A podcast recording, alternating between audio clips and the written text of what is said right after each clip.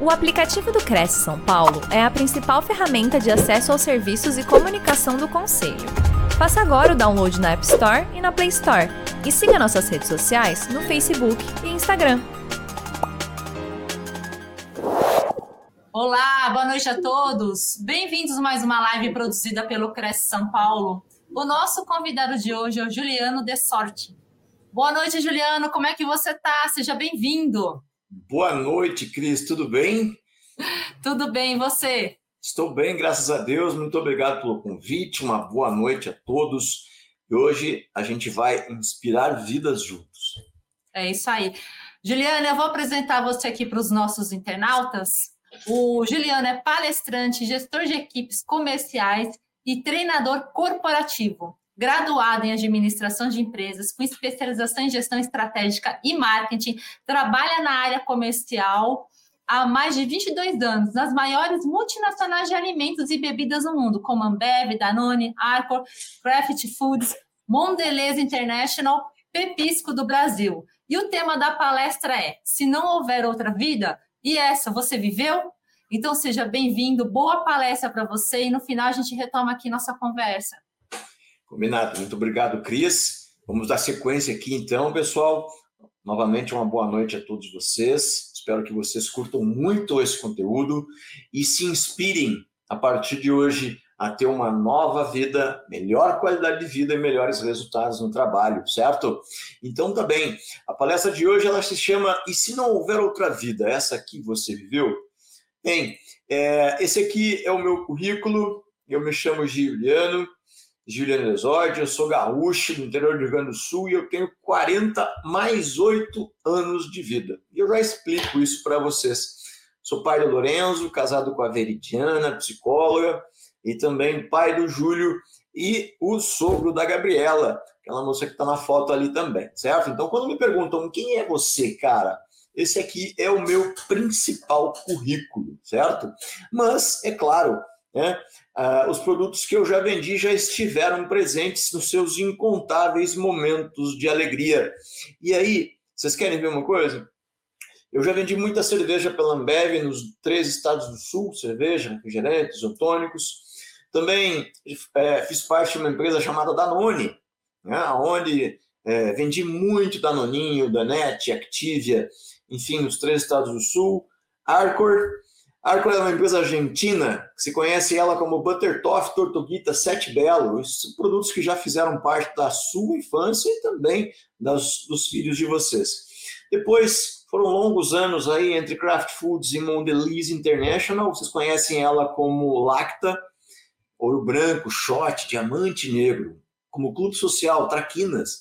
Também conhecem como Fermento Gelatina Royal, Halls e Trident. E aí, nesses últimos cinco anos aí, trabalhando para a PepsiCo do Brasil, ela, vocês conhecem como Elma Chips, conhecem como Quaker, conhecem como Quero Coco, Todd, Todinho, dentre outros produtos aí com marcas centenárias. Então, com a mais absoluta certeza, você está me escutando aqui agora, você já consumiu alguma coisa que eu ou as minhas equipes já venderam é, nestas empresas por onde eu passei. E a ideia que hoje é compartilhar é, inspirações para a vida, para os negócios e também para que você possa, a partir de hoje, inspirar outras pessoas a seguir adiante, certo? Bem, é, durante a minha trajetória pela Mondelez International, eu dei treinamento de vendas no Brasil todo e chegou um determinado momento que eu decidi empreender é, e usar na prática tudo aquilo que eu havia ensinado Brasil afora é, sobre técnicas de vendas e gerenciamento comercial, certo? E aí eu trouxe uma franquia de estética automotiva para o Rio Grande do Sul, já estava na primeira loja em shopping, o projeto eram cinco lojas, e quando eu achava que tinha todas as respostas, veio a vida e mudou as perguntas, certo? Bem, ela me explicou, a vida me apresentou uma palavrinha chamada adversidade. Né? A diversidade ela não discrimina cor, raça, sexo, condição social, a sua é, a, a grana que você tem no banco, o seu credo, ela não discrimina. Se você está vivo, me escutando aqui, você com certeza já enfrentou tantas adversidades, adversidades e passou por elas, e mais, né, ao longo da tua trajetória, a partir de hoje, é importante que você saiba, a vida vai te apresentar muitas adversidades de diversos tipos daqui para frente. E a ideia hoje é mostrar para vocês um pouco de como se driblam essas adversidades que a vida te, te apresenta, para que você possa seguir adiante de cabeça erguida, peito estufado, é, sem jamais declinar, certo? Então, bem, a partir de agora, então, eu convido vocês a fazer uma viagem comigo ao ano de 2015, a cidade é Porto Alegre, para que vocês possam conhecer um pouquinho mais de qual foi a maior adversidade que esta minha vida me apresentou, certo? Então vamos lá. Solta o vídeo aí, produção. Então, há uma tentativa de execução a queima-roupa. O mais surpreendente foi como se descobriu que quem estava por trás do plano de morte era uma pessoa muito próxima. Caminhamos em direção ao mato. E mandou me ajoelhar e me deu dois tiros, né?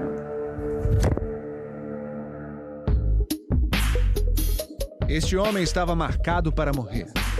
O dia 29 de maio. A circunstância: um assalto em Porto Alegre, Rio Grande do Sul.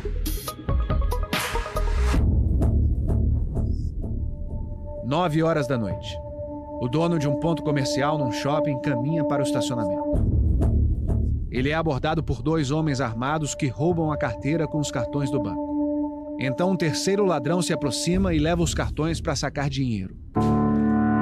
O estranho é que o ladrão já sabia as senhas. A minha surpresa foi que quando ele ah, me dá a chave do carro, a gente vai sair. Vai sair junto com a gente, até que as pessoas façam os saques nas tuas contas e tal. Eu vi que realmente é, não ia ser só um assalto, né? Ia ser um sequestro também. Pediram para mim botar um saco preto no, na cabeça, né? Eles deixaram o estacionamento e depois que os saques foram feitos, o carro parou nesta rua escura, ao lado de um matagal. E eles começaram a fazer ligações. Eles não tinham nem crédito no celular deles. Tiveram que usar o meu telefone para ligar e se comunicar.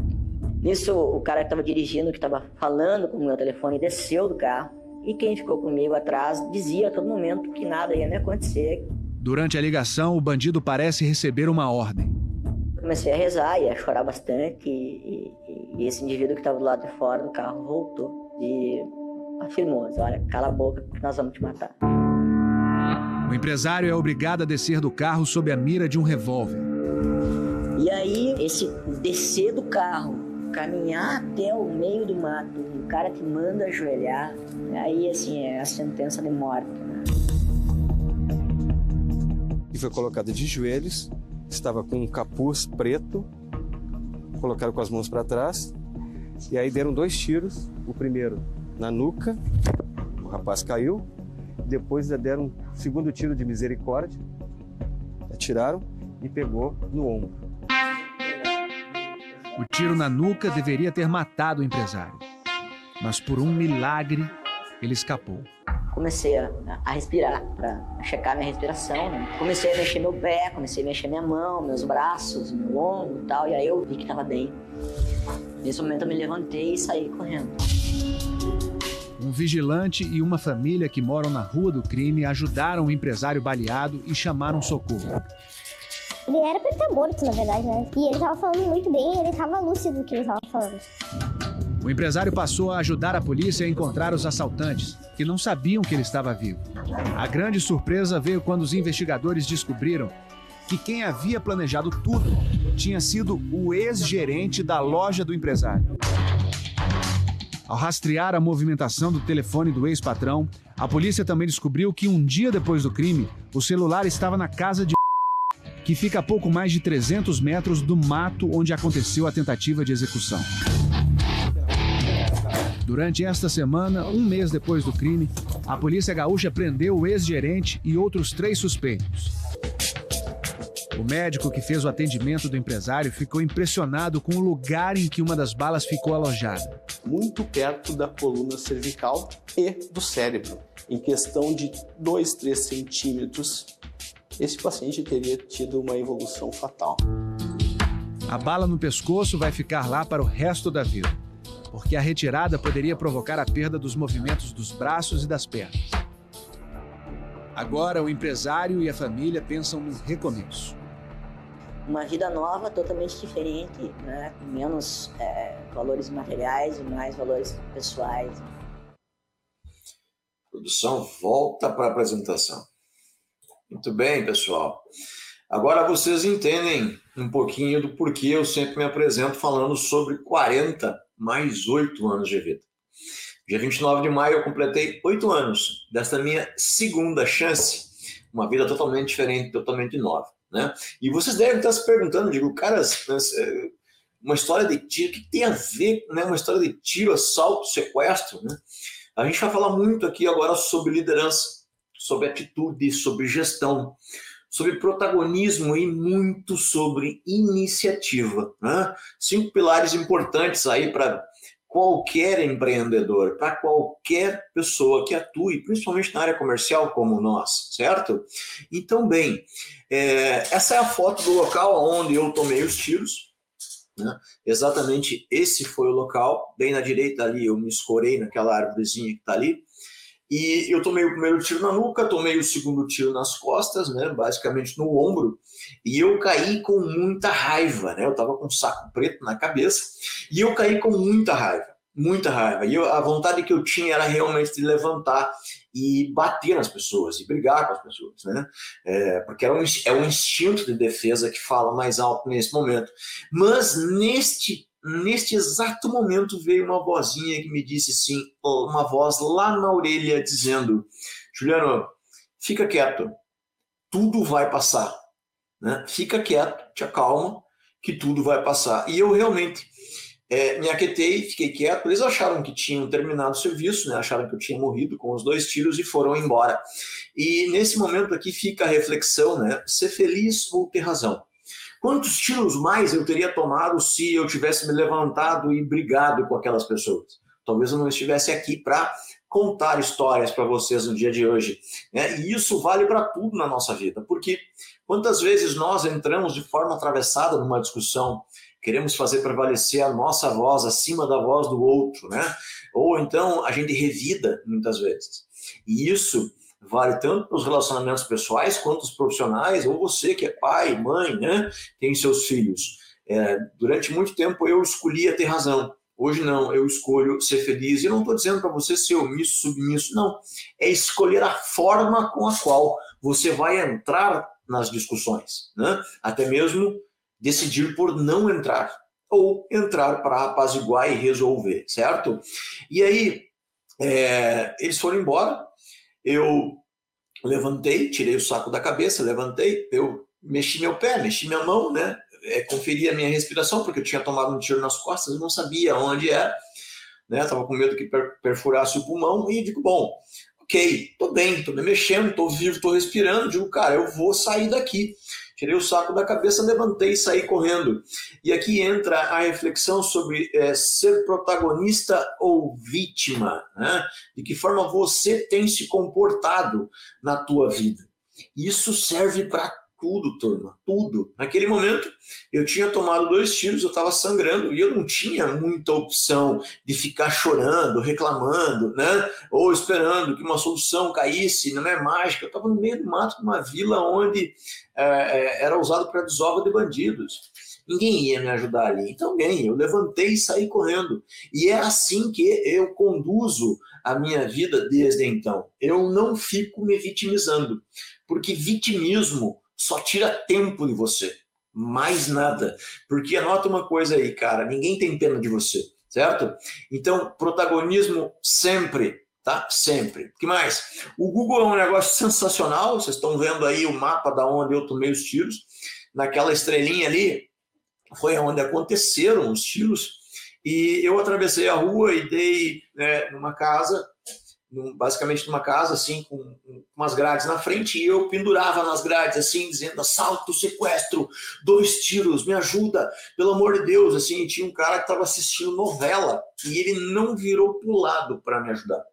E aí, ok, né? Paciência. Eu desci correndo até a esquina aqui, tem um prédio aqui de 16 apartamentos, eu bati em todos eles, apertei em todos os interfones e o cara do primeiro andar fechou a persiana na minha cara, assim. E aí eu voltei batendo em todas as campainhas, em todas as portas que eu podia, né?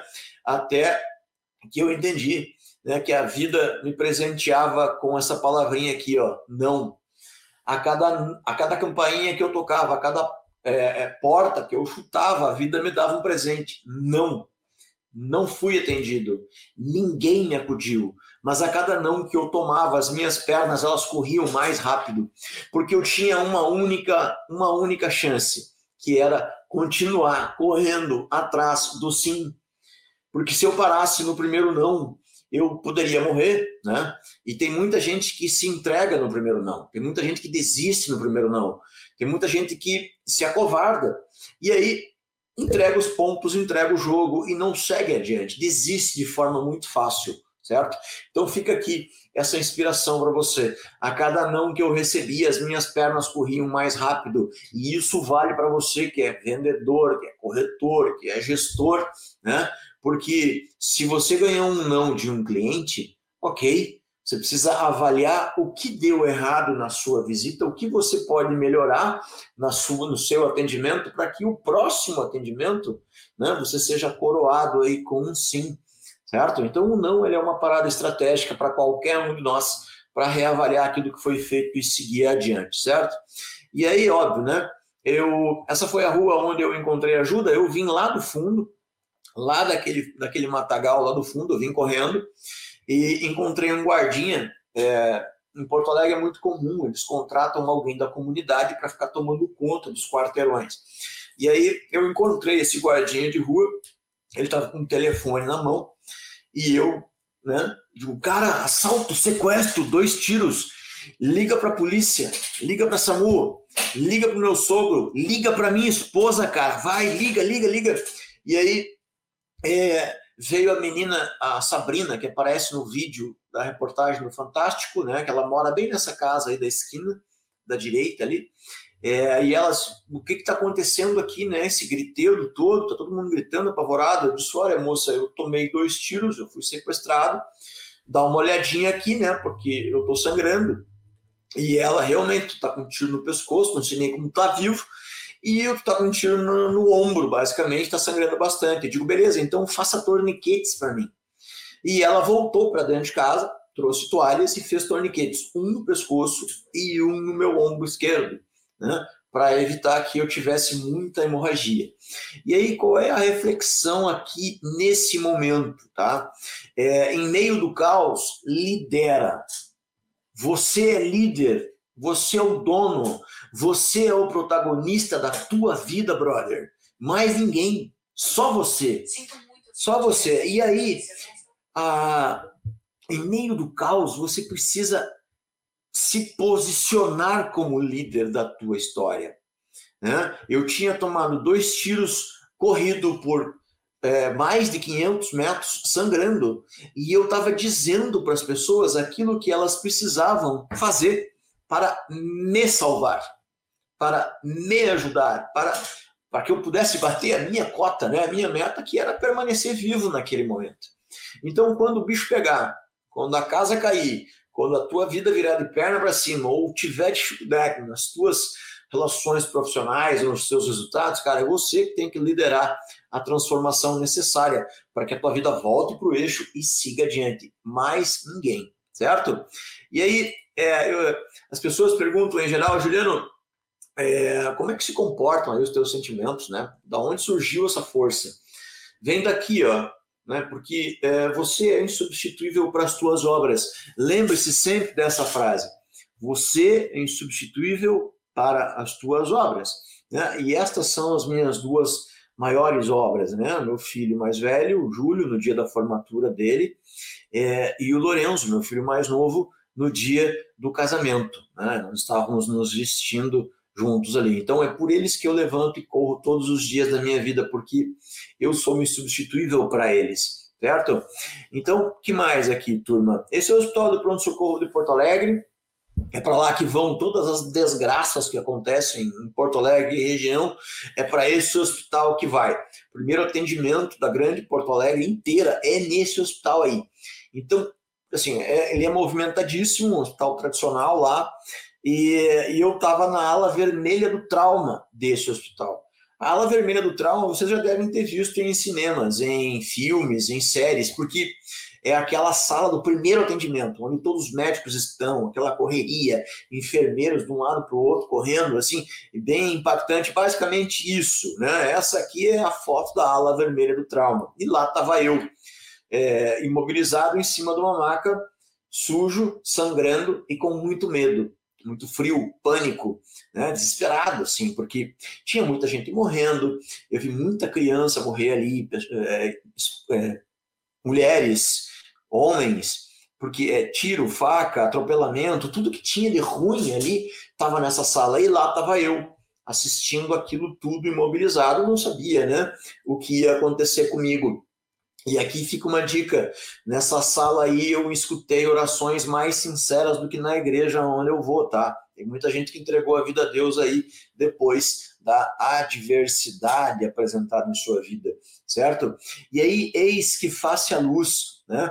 Entra na sala uma moça loira é, de olhos verdes chamada Veridiana, minha esposa, e ela pega na minha mão e diz assim: Juliano, fica calmo, tudo vai ficar bem, a gente já vai te tirar daqui, né? Com uma frase, a Veridiana acalmou meu coração. A ala vermelha do trauma ficou branca. Parecia que só estávamos nós dois naquela sala. Né? E aí, a, a, mensagem que fica na tela está aí, né? Usa bem as tuas palavras e será recompensado. A forma com a qual tu, se, tu fala, a forma com a qual tu te posiciona, diz muito sobre os resultados que você obtém na tua vida, nas tuas relações e no teu trabalho. Porque aquilo que você fala, a forma como você fala, gera uma reação das pessoas que estão te escutando. Isso é muito válido para quem é líder de equipe, porque a comunicação em equipe é fundamental para ter melhor resultado. E isso vale para os teus clientes também, para a tua família, né? para aqueles que têm, vamos lá, um exemplo muito claro, para aqueles que têm dois filhos, né? Dois filhos possuem personalidades diferentes. Se você usar a mesma comunicação para os dois, eles um vai responder e o outro não. Então é isso, usa bem as tuas palavras e será recompensado, certo? Eu fui operado, é, eu fui, pra, fui operado depois fui levado para a ala geriátrica do hospital, né? E aí a imagem que, que eu, quando eu acordei, a primeira imagem era essa. Eu fui operado para tirar a bala do ombro, e aí quando eu acordei, eu me dei com essa imagem, aquelas camas é, todas eletrônicas, aquecidas, com massageadores, e aqueles senhores da ala geriátrica, todos, todos bem limpinhos, bonitos, arrumados, né? bem cuidados e tal. E eu sou muito observador, quando eu vi, eu estava nessa maca, que é a maca da enfermaria da noite anterior. Quando eu olhei para mim, eu estava sujo, sangrando, ainda podre em cima de uma maca, imobilizado. E aí, eu digo, cara, eu tô ferrado, né? Porque olha o jeito que eu tô me largaram aqui para morrer, certo? E aí veio, trocou, fez a troca de turno da enfermagem, e aí as enfermeiras chegaram, e a enfermeira-chefe foi passando caso a caso daqueles senhores que estavam lá. E aí ela usava, né? Diz, Olha, esse aqui é o seu Sebastião, ele tem 70 anos, caiu, quebrou a perna. Essa aqui é a dona Almerinda, caiu, quebrou a bacia. Esse aqui tomou dois tiros, se envolveu num tiroteio, vai ficar com uma bala no pescoço para nunca mais esquecer. Esse era eu. Eu estava lá, na ala geriátrica sendo tratado como bandido. Né? Mas, é claro, né, a direção do hospital me escondeu na ala geriátrica, porque a gente estava com medo que eles voltassem para terminar o serviço, é, tipo, me matar, né? Porque eles, eu não sabia se. Eles não sabiam que eu estava vivo ainda. Então gente estava com muito medo que eles viessem para terminar o serviço. Me botou na ala geriátrica, mas não disse quem eu era. Óbvio, né? Para manter a minha identidade em segredo. E aí eu estava lá sendo tratado como bandido, né? Porque quem toma tiro chega no hospital muitas vezes é bandido. E aí fica aqui a reflexão, né? Entra na sala uma moça loira de olhos verdes, a Veridiana, minha esposa, ela entra de novo na sala, vem e se abraça em mim. E aí é, a enfermeira-chefe vem e pergunta para ela: a senhora quer alguma coisa? Eu disse, moça, quem quer sou eu? Né? Eu sou o empresário que fui sequestrado na noite anterior. Né? Eu levei dois filhos e estou aqui sendo tratado como bandido o dia inteiro.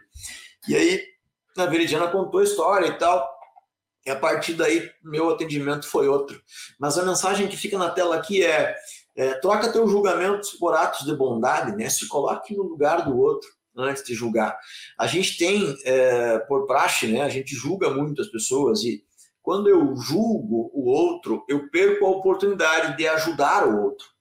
E quando eu perco a oportunidade de ajudar o outro, né, eu deixo de fazer o bem primeiro em mim. Porque sempre que eu ajudo, que eu contribuo, que eu colaboro com a outra pessoa, né, com os outros, o bem gerado atinge primeiro eu, depois o outro, certo? Então troca teu julgamento por atos de bondade, tá bom?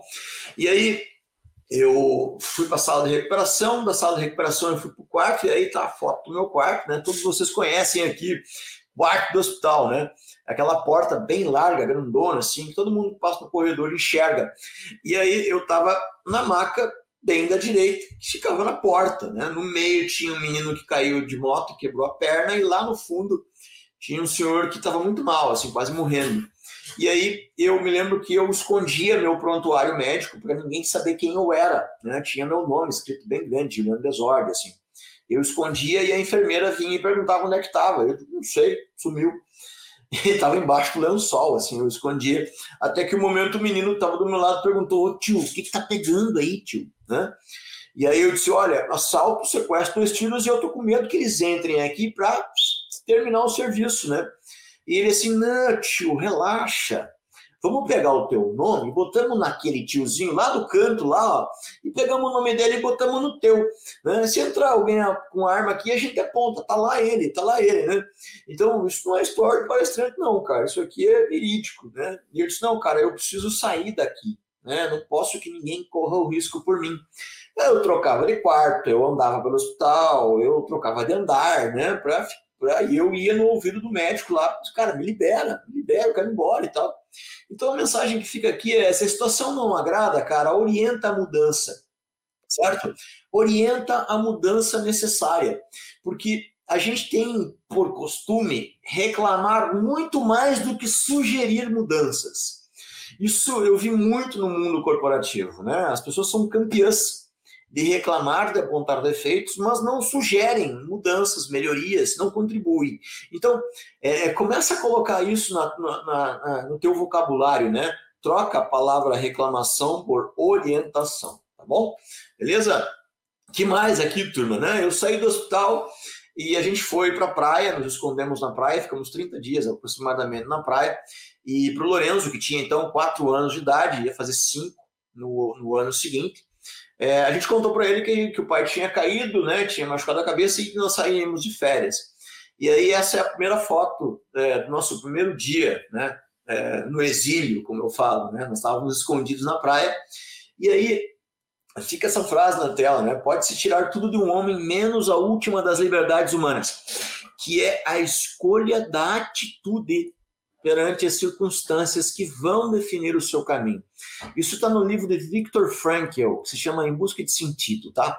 Isso é um livro muito bom que eu indico que vocês leiam. Frankl foi um psiquiatra austríaco que foi preso em Auschwitz e ele escreveu esse livro lá dentro, tá?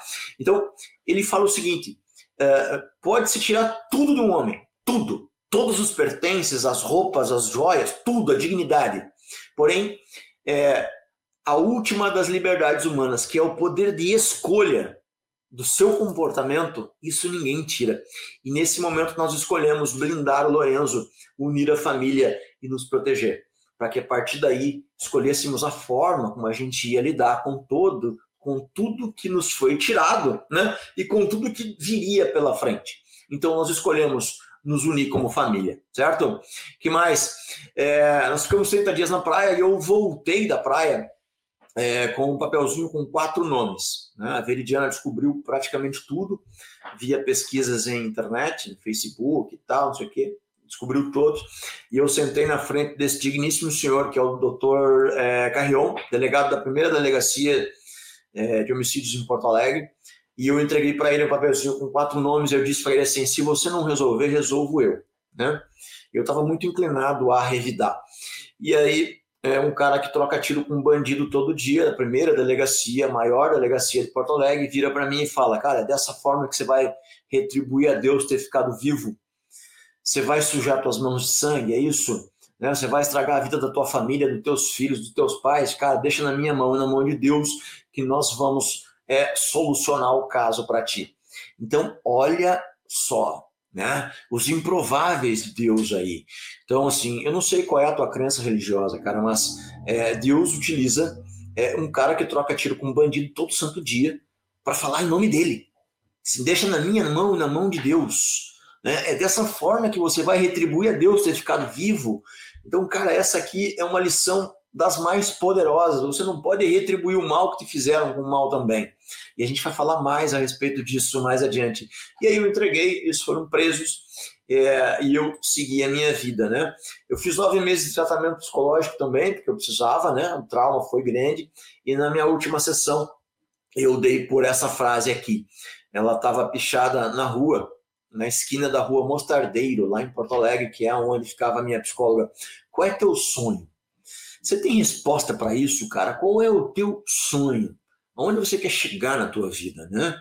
E quando eu faço essa pergunta nas palestras presenciais, é, a, a, geralmente a galera fica muda, assim. Né? Porque tem muita gente que é, é, se depara com uma situação como essa e começa a olhar que os sonhos que ela tinha até então eram de ter um milhão de reais na conta, de ter um avião, um helicóptero, um carro importado, uma casa na praia e tal, bens materiais né? Mas não se dão conta que o maior, o maior sonho, o maior bem, né? O seu maior tesouro está dentro de casa, né? E naquele momento, para mim, é, o que eu mais queria era ter a minha família de volta, né? Junto comigo. E a vida me deu uma nova oportunidade e eu procurei agarrar isso com as duas mãos. Então, é, pensa bem, o maior tesouro que você tem está dentro da tua casa, brother. Está dentro da tua casa, certo? que mais? É, o passado, né, ele é ex-tudo. O presente, ex-tudo. Porque você está no presente, então é ex-tudo. E o futuro a Deus pertence, né? Então você pode usar o passado, cara, como um balizador daquilo que deu certo, daquilo que não deu, né? Para reavaliar os teus comportamentos e tal, para agir melhor nesse momento da tua vida. Mas é importante que você lembre que o futuro a Deus pertence não sabe o que vai acontecer nos próximos dois minutos da tua vida, certo?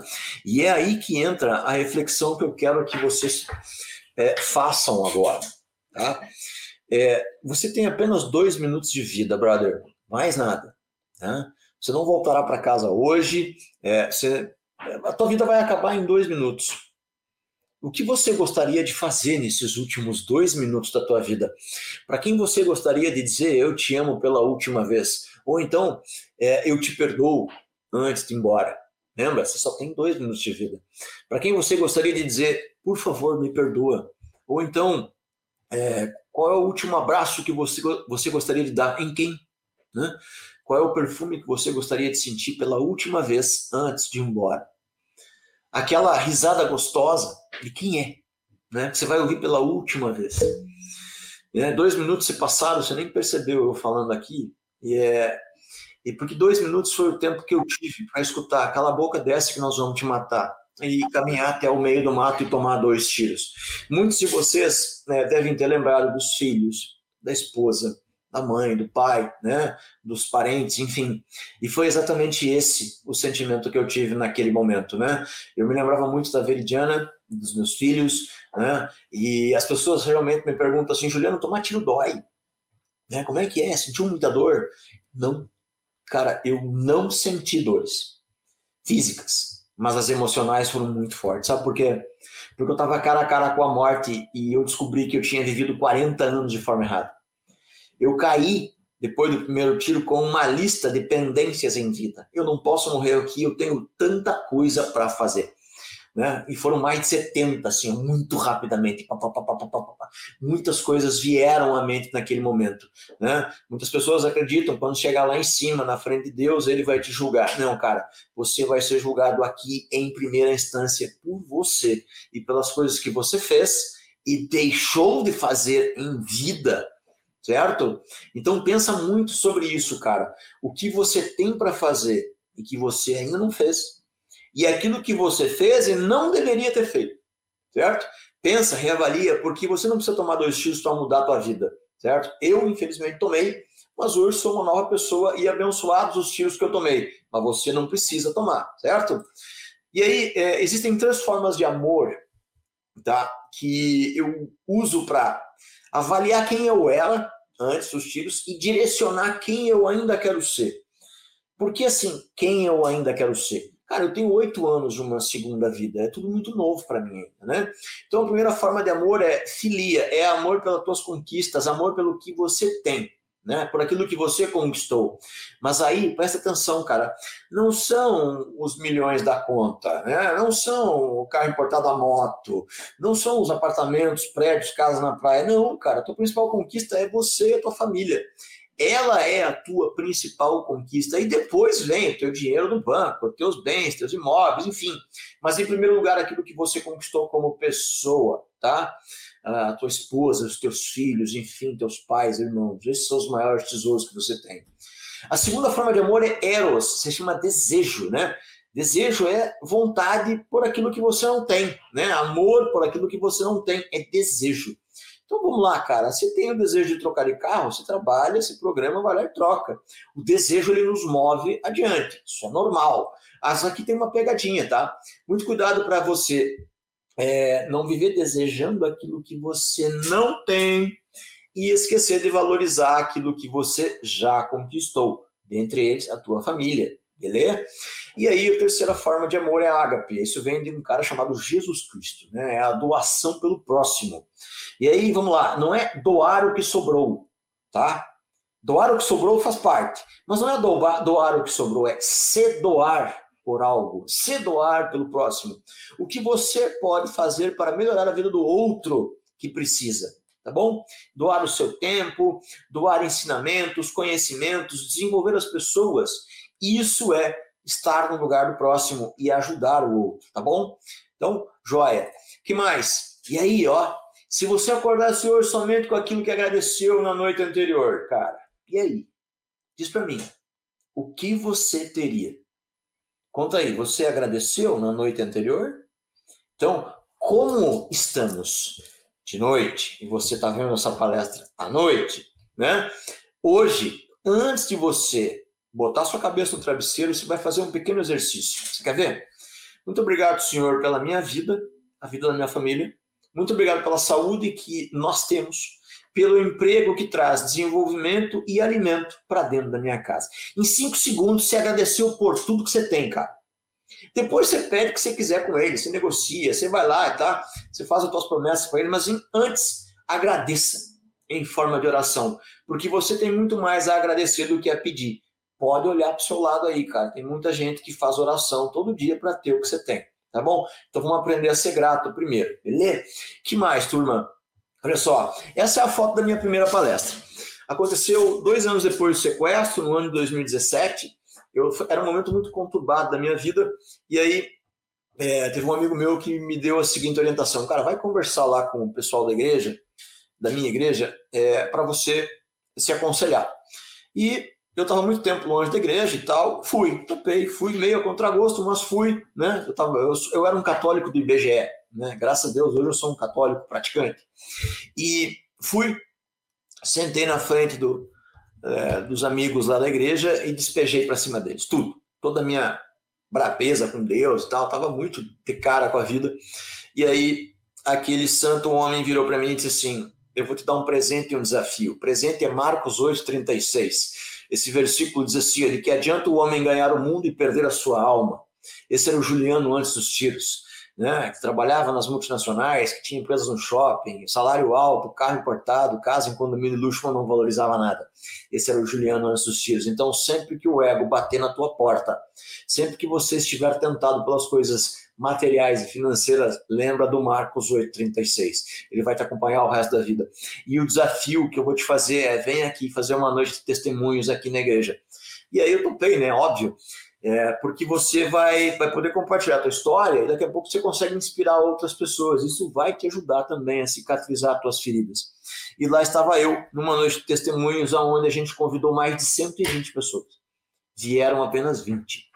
A igreja dava eco. Né? Normalmente ela já dá eco, mas imagina uma igreja vazia com só 20 pessoas, os dois primeiros bancos da fila. E aí eu virei para ele e perguntei assim: vem cá, tia, é, é, por que tão pouca gente aqui? Burro, né? E aí ele virou, deu uma risadinha para mim e disse assim: não importa quantos vieram, o que importa é quantos, quantas pessoas você vai conseguir inspirar com a tua história nessa noite. Se você inspirar pelo menos uma vida, já valeu a pena ter levantado e corrido. Então, Deus te abençoe e pode começar a tua palestra aqui dentro da nossa igreja. Bom, é, foram a minha primeira palestra foi assim e mal sabia eu que aquela uma alma que estava sendo salva naquele dia era minha. A partir daí eu descobri o porquê tinha me acontecido e o que eu ia fazer com essa história. E aí virou, transformou, eh, transformei ela em palestra. No início ela se chamava Levanta e Corre, e agora ela se chama E se não houver outra vida, cara, essa aqui você viveu? Que é onde eu conto a minha história de superação e renascimento é, para uma nova vida, tá? Eu costumo dizer nova vida. Eu não gosto muito da palavra reconstruir, porque reconstruir me dá a ideia de construir algo que já tinha caído, né? Erguer algo que já tinha caído. Não, criei uma nova, totalmente diferente daquela que eu tinha antes, certo? E aí aqui alguns aprendizados pelo caminho que eu tive ao longo dessa minha construção de uma nova vida. Essa foto aqui ela é muito ilustrativa, né? Porque ela mostra o para-brisa do carro e o retrovisor. O retrovisor ele é menor do que o para-brisa, justamente porque olhar para frente é mais importante do que olhar para trás. E tem muita gente que passa a maior parte do tempo olhando somente para o passado, sem se preocupar com o futuro, certo? E aí, é, nós temos duas certezas na vida, duas. Uma que a gente nasce e uma que a gente vai partir, certo? Só que entre elas existe uma palavrinha chamada vida. E é entre elas que eu decido, certo? E aí, é, a Ana Cláudia, é, o ponto aqui, desculpe, o ponto aqui é como é, eu venço esse cabo de guerra, né? Entre o pessoal e o profissional. Eu sou um cara que passa a maior parte do tempo viajando, né? É, maior parte do tempo trabalhando e muito pouco tempo com a minha família. Mas fica aqui a reflexão, né? Como é que eu melhoro o tempo com a minha família? Se eu passar uma hora com o Lorenzo né, por semana ou por dia, que essa uma hora seja inesquecível. Muitas vezes eu passo a maior parte do tempo viajando, mas quando eu volto, que eu esteja aqui de corpo presente para estar com ele, estar com a Veridiana, né? E não estar 24 horas ligado no WhatsApp olhando o Instagram, por exemplo, certo? E aí, é, eu expresso mais os meus sentimentos hoje, eu não tenho, é, eu não economizo bom dia, não economizo eu te amo, não economizo, não economizo boa noite eu não guardo sentimentos para depois porque eu posso não ter chance de falar, ok? Então, lembra sempre disso, expressa teus sentimentos sem medo, tá bom? Eu celebro mais as minhas conquistas e aqui tem uma foto aí do Lorenzo recebendo é, os amiguinhos do aniversário de três anos dele, então, com abraços. É, eu gosto muito dessa foto porque ela é, exemplifica bem algo sobre comemorar, algo sobre celebrar, estar com quem gosta e valorizar, desde as pequenas conquistas até as grandes, né? Muitas vezes nós que trabalhamos em vendas, né, por exemplo, não comemoramos as conquistas que temos. Batemos a cota do mês, dia primeiro já virou e vamos embora, né? É assim. Então aprenda a, a valorizar mais as suas conquistas. Eu gero mais sorrisos, cara. Essa frase é poderosa porque tem uma coisa que eu adotei para mim é as pessoas que chegam até mim, chegam perto de mim, elas têm que sair melhor do que chegaram, sempre, né? Porque porque eu gero mais sorrisos, eu gero sentimentos bons, eu me propus a isso, porque eu não tenho tempo mais de ficar ranzinhos, azedando, brigando, xingando, ou aquela pessoa que anda com uma nuvem negra na cabeça todo dia, né? Você conhece muitas pessoas assim. Eu não tenho mais tempo para isso, tá? E aí o Lorenzo me trouxe me trouxe os deveres de casa dele, né? E eu me lembro que quando eu estava corrigindo, é, eu virei para ele e disse assim: pô, cara, tem duas erradas aqui. E ele olhou assim para mim: é, pai, mas tu não viu as sete certas que eu fiz? Opa, a gente tem o olho treinado para achar defeito, é ou não é? Na esposa, no maridão, nos filhos, a gente acha defeito em tudo e a gente esquece muitas vezes de valorizar aquilo que foi feito, bem feito, tá bom? Então valoriza três vezes mais. Essa é a Ana Cláudia Arantes, ela tem um livro que se chama A Morte é um Belo Dia para Ser Vivido, tá? Procura aí, A Morte é um Belo Dia para Ser Vivido. Ana Cláudia Arantes, ela é médica geriátrica da USP e ela conta casos é, dos pacientes terminais dela. E ela tem um caso, é, é uma teoria que se chama assim, mais um ou menos um. Então vamos lá. Partindo do princípio de que um dia eu nasci e um dia eu vou partir, certo? Só que eu não sei quando será essa minha segunda certeza. A cada dia que passa, eu tenho menos um dia na nossa vida. Amanhã de manhã, quando vocês acordarem, será menos um dia na tua vida. Porque você está caminhando rumo à sua segunda certeza. E é importante que você se dê conta disso, porque como é que você quer passar esse seu menos um dia de vida?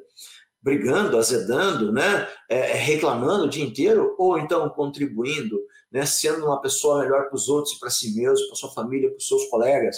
Porque, cara, é menos um a cada dia que amanhece, tá bom? Então, escolha bem.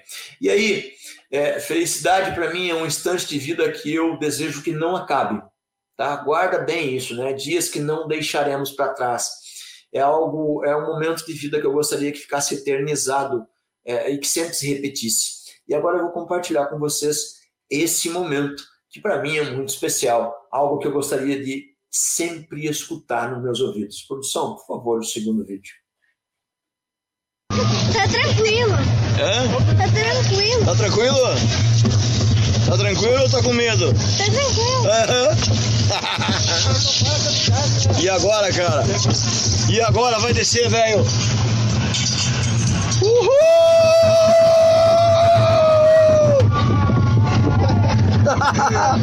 Uhul! Ai, que farto! Feito!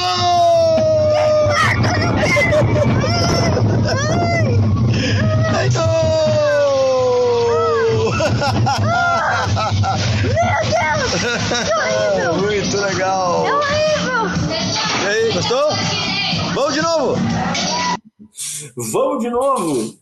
Vamos de novo! Ele desceu mais sete vezes essa montanha russa lá no Beto Carreiro, né?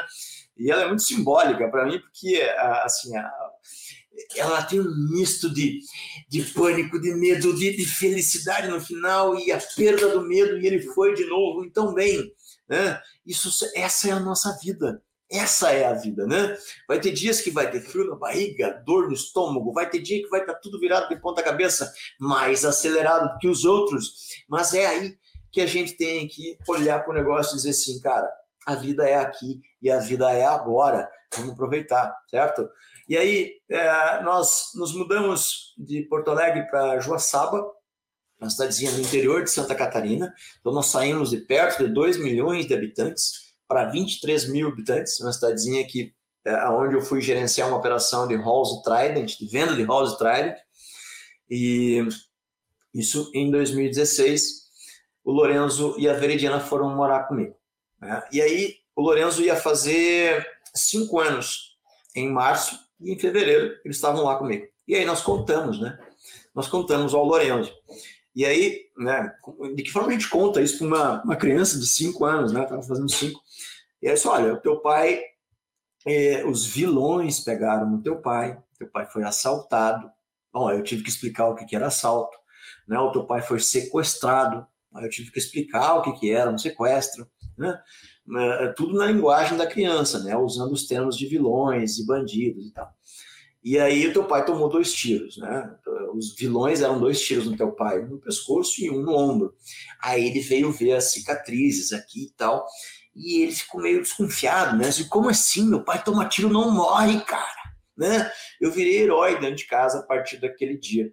E aí o Lorenzo pegou, saiu, né? Foi lá pro quarto dele, fechou a porta e começou e começaram a vir alguns barulhos do quarto dele. Eram batidas muito fortes, assim, pam, pam, pam. E aí, quando começou a gritar, morre, vou te matar, morre, vou te matar. Foi nesse momento que eu entrei na porta do quarto dele e perguntei, pô, cara, o que tá acontecendo aqui, velho? E aí ele disse assim: Estou matando os vilões, papai, olha o que eles te fizeram. E é nesse momento que Deus fala através de você. Né? Nesse momento que o pai ajoelha, pega na mão do filho e diz: Lorenzo, teu pai já perdoa. Né? Porque se eu fizer mal a um vilão, um vilão eu me tornarei, Lorenzo. Você já parou para pensar que eu não posso retribuir o mal com mal? eu preciso fazer diferente daquilo que foi feito comigo. Isso é crescer na fé, crescer sendo uma boa pessoa, Lourenço. Eu não posso revidar. E aí o Lourenço parou, se tranquilizou e entendeu. E é nesse momento que eu vou convidar o Lourenço para vir contar o resto da história para vocês, certo? Produção, terceiro vídeo, por favor. Do início. Agora. Protege os, as pessoas que precisam. O pai, a mãe, a avó e o vô. Eu queria agradecer porque eu tive um bom dia lá na escola. Amém. Que sempre todo mundo esteja bem. Que eu possa ajudar a polícia. Amém. Que a gente possa ter um bom dia amanhã. Eu, a mãe, eu, a mãe, a avó e o vô, e a Xandê. E o livrinho também. E o que mais quer rezar? E eu, é, eu queria te explicar que eu gosto de todo mundo que existe, mas do, do que os vilões fazem, não. Ah, entendi.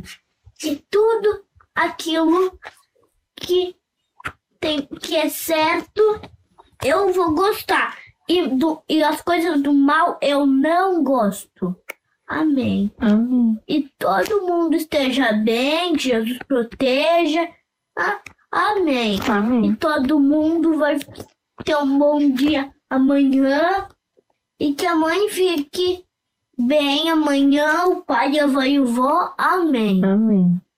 E todo mundo fique bem, até os vilões, porque os vilões não podem ser machucados. Por que, que eles não podem ser machucados? Por causa que eles são pessoas, né? E pessoas não devem ser machucadas. Entendi. Amém. E seu Lorenzo, com quatro anos de idade, fazendo uma oração né, pelas pessoas que me fizeram mal. Vocês conseguem perceber o poder que nós temos de formar pessoas boas ou más dentro da nossa casa? Eu tinha tudo para criar um psicopata dentro de casa. Né? Vocês concordam comigo. Mas eu resolvi transformar tudo aquilo que me aconteceu em um ensinamento poderoso para mim, para minha família e para todos aqueles que estão comigo, né? principalmente ao Lorenzo, que conseguiu transformar isso na cabecinha dele e hoje é uma pessoa sensacional, está com 12 anos, um menino do bem, de bom coração. Este foi o nosso maior feito, meu e da minha esposa, formar pessoas boas. Anota aí, pessoas boas se formam dentro de casa. A escola ensina, a vida também. Se for uma pessoa de valor, forte dentro de casa, com uma escola boa, a vida pode ter um pouquinho mais de trabalho para tentar tirar ele do caminho, certo? E aí, é, as pessoas me perguntam, né? Como é que se comportam os teus sentimentos? Né? Como é que tá a tua cabeça? Como é que se comporta? O que, que tu sente hoje em dia, né? Não, eu sinto dores também, eu sinto é, volta e meia, eu fico triste, volta e meia, eu tenho raiva. São os sentimentos de qualquer pessoa. Mas eu tenho algumas técnicas que me ajudam a acabar com esses sentimentos nocivos que volta e meia permeiam aqui os meus pensamentos. O primeiro deles é olhar para essa foto que está na tela, né? Essa foto está é, tá escrito a vida é aqui. É, sempre foi um sonho nosso morar na praia, né? E quando eu assinei com a Elma Chips, com a PepsiCo, eu vim morar na praia. E aí eu contei pro Lorenzo. E ele na praia, na praia da Cachoeira do Bom Jesus, aqui em Santa Catarina. Olha o nome, né? E aí ele abaixou o dedinho dele e escreveu: A vida é aqui. Essa foto é muito simbólica para ele, porque para ele, né, estava começando a vida dele na praia, né? Essa, essa era a mensagem dele. Mas para nós, essa, essa frase é muito poderosa porque a vida é aqui e agora em nenhum outro lugar. Talvez eu seja o único aqui na tela né, que tenha duas vidas, né? E eu tô na minha segunda, você tá na tua primeira, velho. Então, cara, a vida é aqui agora em nenhum outro momento. Então, não perca mais tempo da tua vida, certo? A segunda técnica que eu uso é olhar para as minhas cicatrizes, né? Olhar para a minha história, né? Vocês podem ver ali o local onde eu tomei o tiro, no lado direito, né? Atrás, aqui na nuca do lado direito, e a bala lá tá no lado esquerdo. Essa bala deveria ter estourado a minha garganta, porque eu tomei um tiro é, num ângulo de 90 graus, assim, eu estava ajoelhada, ela deveria ter saído aqui. Ela entrou, fez a volta na coluna e está alojada atrás da orelha esquerda aqui, na primeira vértebra da coluna. Uma parte do crânio que se chama mastoide, que é a base de baixo do crânio, ao lado da primeira vértebra. Então, pela mão de Deus, eu fiquei aqui. E ali está a radiografia, não onde está a bala, né? vocês conseguem ver aqui a, a primeira vértebra. E aqui uma foto das 200, de uma das 200 sessões de terapia de choque que eu tive que fazer para o rosto, porque o único, o único, é, o único machucado que eu tive foi realmente o lado esquerdo do rosto que não funciona direito por conta de ter danificado o nervo que, que responsável pela movimentação dos nervos né, do, do rosto. Então eu tinha que fazer terapia de choque. E como era bom tomar choque, cara né? Porque eu estava vivo para sentir a cada choque que eu tomava, eu dizia muito obrigado. Eu sou digno dos choques que eu tenho que levar. Eu sou digno das dores que eu tenho que enfrentar. Eu sou digno da minha história, né? Porque quando eu olho para ela e vejo que essas são fotos de uma vitória, né? É uma, uma vitória de uma batalha que eu tracei contra contra a morte e eu sobrevivi, cá estou. Então eu sou digno disso, né? Tem muita gente que olha para trás e diz assim: ah, por que, que me aconteceu isso? Por que, que me aconteceu aquilo? Olha lá, cara, esquece isso, velho. Se você não for digno das suas dores, você jamais conseguirá seguir adiante da forma correta. Eu deixei de ser vítima quando eu entendi que a minha força era maior que o mal que me fizeram. Anota aí. Eu deixei de ser vítima quando eu entendi que eu era mais forte que o mal que me fizeram, certo? E aí, é, eu hoje, turma, eu ainda escuto o barulho dos tiros, tá? Né? Mas para mim não são mais tiros de arma de fogo, são aqueles tiros de, é, é, de corrida, sabe? Que os, os corredores escutam antes de sair correndo para bater recorde. Mas a minha, a minha corrida ela não é uma corrida de 100 metros, não é, é para bater recorde. Ela é uma corrida de 24 horas, que é o tempo suficiente de um dia que eu tenho para valorizar mais aquilo que eu conquistei para desejar ser uma pessoa melhor para mim e para os outros que estão ao meu redor. E é óbvio, compartilhar histórias que inspiram vidas, porque essa é a melhor forma de permanecer vivo, é estar nos outros, no coração e na mente dos outros através da forma como você os inspirou, certo? Porque se não houver outra vida, turma, essa aqui você viveu? Para para pensar, você realmente viveu a vida até então? Porque eu tenho duas, estou na minha segunda e estou aproveitando. Eu espero que essa história é, que estamos contando aqui, hora, faça muita diferença na tua vida, nos teus negócios, para você, para tua família e para todos aqueles que estão contigo. Então agradeço de coração essa oportunidade que o Cresci de São Paulo me deu para estar tá aqui conversando com vocês. Eu espero que vocês levem adiante para que muitas outras pessoas possam se inspirar da forma correta, certo? Aqui ficam os meus contatos também, né? Isso vai ser compartilhado com vocês. Tem o site, tem o telefone, tem o QR Code. É, vocês podem me achar nas redes sociais, podem mandar WhatsApp, pode fazer uma, uma dedicatória lá no Instagram e também o site aí para negócios. Porque além de palestras de superação, eu também faço palestras sobre gestão, sobre vendas, né? sobre liderança, sobre gestão humanizada e sobre gestão de mudança, certo?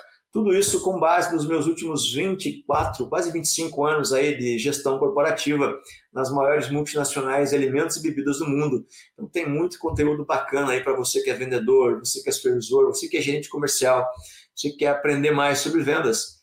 Chama o Juliano aí que a gente vai te ajudar, certo? Dou por entregue esta noite.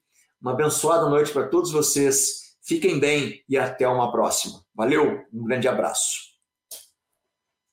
Oi, Juliano. Estou voltando aqui com você. Juliano, caramba, hein? Não tem, eu não sei nem o que falar depois dessa palestra que eu vi aí, porque. Você viu? Gostou? Eu, eu vi, não só gostei.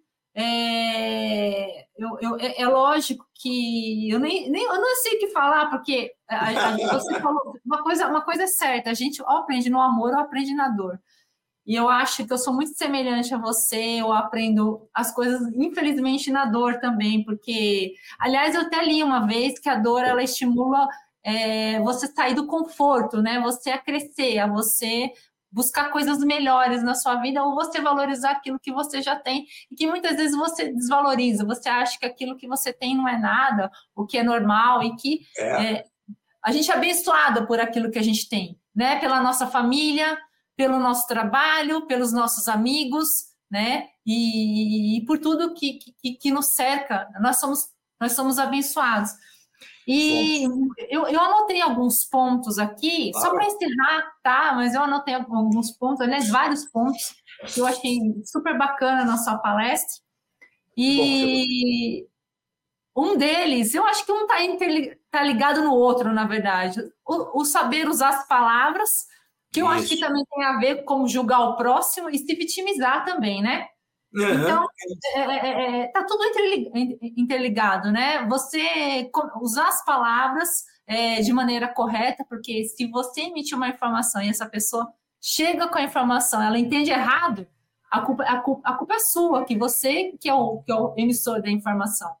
É, e muitas eu, vezes você emite essa informação de maneira negativa, você fica julgando o próximo sem olhar os seus defeitos, né? Chamando o outro de demôniozinho, mas muitas vezes é você que tem que, que, que controlar sua mente e suas ações. Enfim. Você quer ver uma coisa? É, você faço... um pouco mais é. sobre isso. Eu faço, eu faço treinamentos sobre liderança e gestão de mudança. Tá? Uhum. Então, nesses treinamentos, eu trago algumas estatísticas bem importantes. Uma delas é assim: ó, 85% dos problemas que não são resolvidos no primeiro momento se devem à ausência de uma comunicação adequada. Sim. As pessoas, as pessoas não se entendem. Né? Não. E quando as pessoas não se entendem, o problema fica aqui. Né? Então, assim, é, nós dois, por exemplo, aqui agora, se nós tivermos um problema, eu vou, eu vou levar essa nossa discussão para a resolução do problema, porque não é uma competição entre eu e você. Não. É, são duas pessoas conversando para resolver um problema. E a grande maioria dos líderes não entende isso. Né? Elas entendem que, putz, você está me afrontando, e isso prejudica. Certo? E mais, quando a gente fala sobre comunicação assertiva, né, é sim dar o comando certo e perguntar para a pessoa aquilo que ela entendeu. Cara, você entendeu aquilo que eu preciso? Sim. Então você está certificando, né, do comando que você deu, se a pessoa entendeu. Você pergunta, cara, você entendeu? Você consegue explicar para mim? Né? Então faz a, a devolutiva, certo? É uma comunicação de uma... E aí tem um outro ponto que é muito importante também, que se chama escuta ativa. Né? O meu falecido pai, o seu Desorde, ele dizia assim, cara, você tem duas orelhas e uma boca. Então, escuta mais do que fala, porque quando eu pratico a escutativa, eu dou oportunidade de todos que estão envolvidos na minha equipe de compartilhar as suas opiniões, as suas sugestões para a resolução do problema, e aí eu, como líder da história, eu vou avaliar aquilo que pode e que não pode ser usado. Né? Mas eu dou liberdade para as pessoas falar, porque aí eu gero um ambiente de inclusão, né? eu estou aproveitando Sim diversidade de informações que estão vindo para mim e eu, como líder, tenho muito mais riqueza de informações para ajudar na definição da resolução do problema. Sim. Isso torna um ambiente de confiança, certo? Cria-se um ambiente de confiança, onde as pessoas começam a trabalhar umas pelas outras e passam a se preocupar mais com a concorrência do que com o ambiente interno, tá? Interno. É, o ambiente interno, na verdade, é, é, é, difícil, mas o ambiente interno tem que ser um ajudando o outro. É o trabalho é em equipe em conjunto, né? É, eu acho que esse é o objetivo para o trabalho se desenvolver melhor, de forma mais positiva e ter maior eficácia e eficiência, né? Que são duas coisas diferentes. Exato. Ô, Juliano, queria agradecer aqui sua participação na nossa TV, tá? Estou muito, muito, muito grata à sua apresentação. E, e aguardo você numa próxima apresentação, numa próxima oportunidade.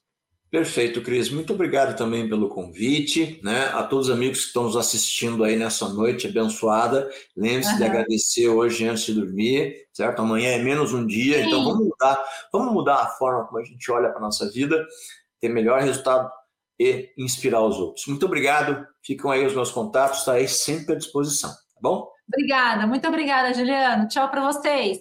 Valeu, galera. Um abraço.